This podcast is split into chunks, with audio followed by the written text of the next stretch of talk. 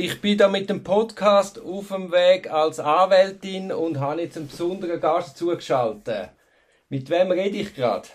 Da ist der Fatih Atlanta. Hoi, Hoi, Hoi Fatih, super cool. Du bist gerade in einer Verhandlungspause. Genau. Und geniessen zu da vor dem Bezirksgebäude, genau. Ja, jetzt nach dem Plädoyer kannst du natürlich geniessen. Du hast heute Morgen das Plädoyer gehalten für den Peter Wüst. Ja. Ich meine, Verteidigung in so Fällen von Verhandlungsunfähigkeit, das ist ja sehr schwierig. Absolut, oder? In so Situationen hat man keinen Kontakt mit dem Klient, beziehungsweise keine Kommunikationsmöglichkeit mit dem Klient. Man hat eine gewisse Fürsorgepflicht und muss in seinem Interesse handeln. Es ist da in dem Fall nicht so krass, wenn du zum Beispiel von Anfang an jemanden hast, wo irgendwie nicht urteilsfähig ist. In solchen Situationen ist es natürlich noch schwieriger, oder? Dass da ist die gesundheitliche Situation hat sich dann erst über die Jahre äh, manifestiert, oder? Von dem her, da in dem Fall ist es möglich gewesen. Aber man steht halt als Verteidiger dann äh, fast ein bisschen allein da und muss dann den Sachverhalt, wo man ja nicht dabei war, in dem Sinn ähm, analysieren und halt dem Klient seine Position bestmöglich ähm, äh, verteidigen und eingehen. Und das ist aber da ja, noch relativ schwierig gewesen. Aber wir sind, muss ich sagen, natürlich in einem Verteidiger-Team und das hat dann doch auch wieder erleichtert, weil dort ist der Austausch natürlich rege gewesen und ähm, so hat man dann eine gemeinsame Verteidigungsposition aufgebaut. Ja, und zentral scheint mir auch, dass man das rechtzeitig merkt, weil man muss ja dann Sachen vorkehren, dass man dann äh, zum Beispiel beispielsweise mit Angehörigen überhaupt reden darf.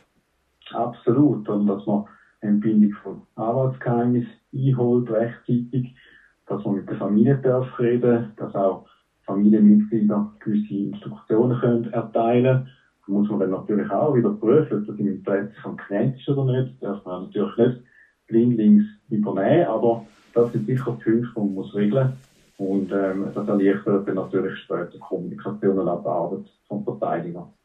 Wie hast du dich denn jetzt auf das Plädoyer von heute Morgen vorbereitet? Ähm, das ist äh, natürlich äh, eine sehr lange Vorbereitungszeit. Was, ähm, was heißt das? In den Medien, das ja. ist äh, ein sehr umfangreicher Prozessstoff, den man müssen analysieren und das ist im Prinzip ähm, das zweite Halb oder sagen wir Q4 letztes Jahr ist eigentlich wirklich schon und ganz im Zentrum gestanden von der Vorbereitung. Das heißt Aktenstudium, Analyse von der Akten mit Hilfe also mit, mit externen Tools, das hat man können, können lesen, Anlagen analysieren, Feedbacks einholen, eben von den Sparringpartnern, wo es möglich war, und so dann die, die, die Notizen erstellen. Und dann natürlich nach der ersten Verhandlungstag hat es bei mir jetzt nochmal eine Überarbeitung dann, äh, gegeben, äh, weil einiges schon erzählt worden ist. Da habe ich nochmal ein bisschen müssen nachbessern, da haben wir jetzt genügend Zeit gehabt, um das zu machen. Also ich bin frühzeitig vorbereitet. Was ist ja schon so, wenn wir so Kleinbürger sind, wie jetzt du auch oder ich, dann ist das natürlich immer schon eine massive Belastung. Und man hätte dann noch ein paar andere Klienten. Wie, wie, wie ist dir das gelungen? Ja, da, da muss meine Frau fragen. Bist du noch verheiratet? Ja, da nicht gegangen. Ich hatte äh, Rückendeckung und eben gleichzeitig auch noch Facharzt-Weiterbildung, die im Herbst fertig gegangen ist mit einer mündlichen Prüfung, schriftlichen Prüfung, dann noch Kanzleigründung. Also es ist schon ziemlich tough gewesen. Und wie du sagst, man muss wirklich organisieren und man hat noch andere Fälle. Es ist einfach das Jonglieren und aneinander ähm, vorbeischaffen, ich jetzt mal, die Fälle, dass man die alle kann, kann nebeneinander ähm, lösen und auch halt schnell bearbeiten. Oder man kann ja natürlich nicht liegen lassen. Aber ich denke, im Großen und Ganzen ist es, ähm, ist es gut aufgegangen. Jetzt noch eine kleine Frage zur Sache an sich, zu dem Plädoyer von heute Morgen. Im Blick ist zu lesen gewesen, warum du so viel Wort gebraucht hast, wenn ja der Klient nicht verhandlungsfähig sei und das Verfahren von dem Hintergrund sowieso einzustellen sei. Es ist klar, oder bei einer, bei einer Einstellung äh, haben wahrscheinlich Reporter das Gefühl gehabt, es ist dann erledigt und, und, und kommt dann ein Freispruch gleich oder ähnliches. Aber äh, da ist natürlich vergessen gegangen, dass ähm, Vermögenswerte beschlagnahmt sind und über die Einziehung muss halt auch bei einer Einstellung ähm, entschieden werden. Und ganz wichtig, egal ob jemand schuldig ist oder unschuldig ist, Gericht muss da prüfen, ob eine Straftat vorliegt oder nicht. Und das könnte auch unabhängig von der Einstellung, beziehungsweise müssen sogar prüfen.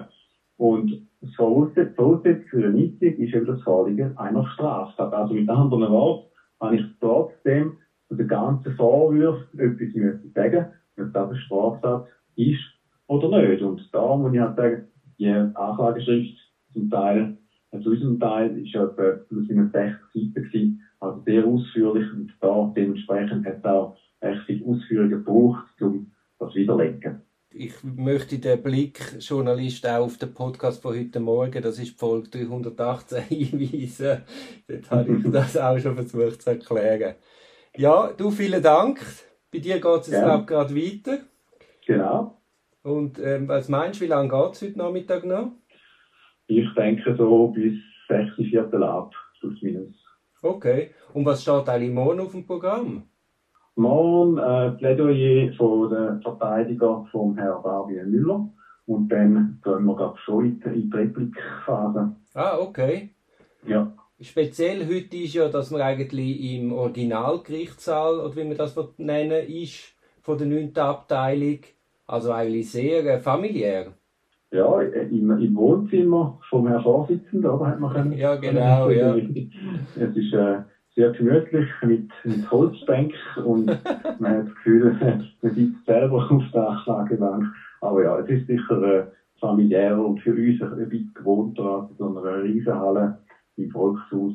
Aber schlussendlich, ja, die Arbeit ist die gleiche, man ist konzentriert, man macht das Ding und ja, das von dem her. Und wo sitzen eigentlich die Medien? Wer, Entschuldigung? Wo sitzen eigentlich die Medien? Äh, die sind im oberen Stock in einem separaten Saal und das wird offenbar per Video übertragen. Aber wie ich gehört habe von der einen, die am Anfang ein bisschen Mühe gehabt. Ähm, aber offenbar hat das jetzt gelöst, aber die sind, die sind nicht, die habe ich auch gar nicht äh, wahrgenommen, nicht groß. Mhm, mhm. Mal, äh, nochmal ein Stück mehr unverständlich, dass wir da nicht auch noch haben können reinsitzen. Also, ja. vielen Dank. Gern. Ciao, Fatih. Merci vielmals. Ciao, ciao. ciao.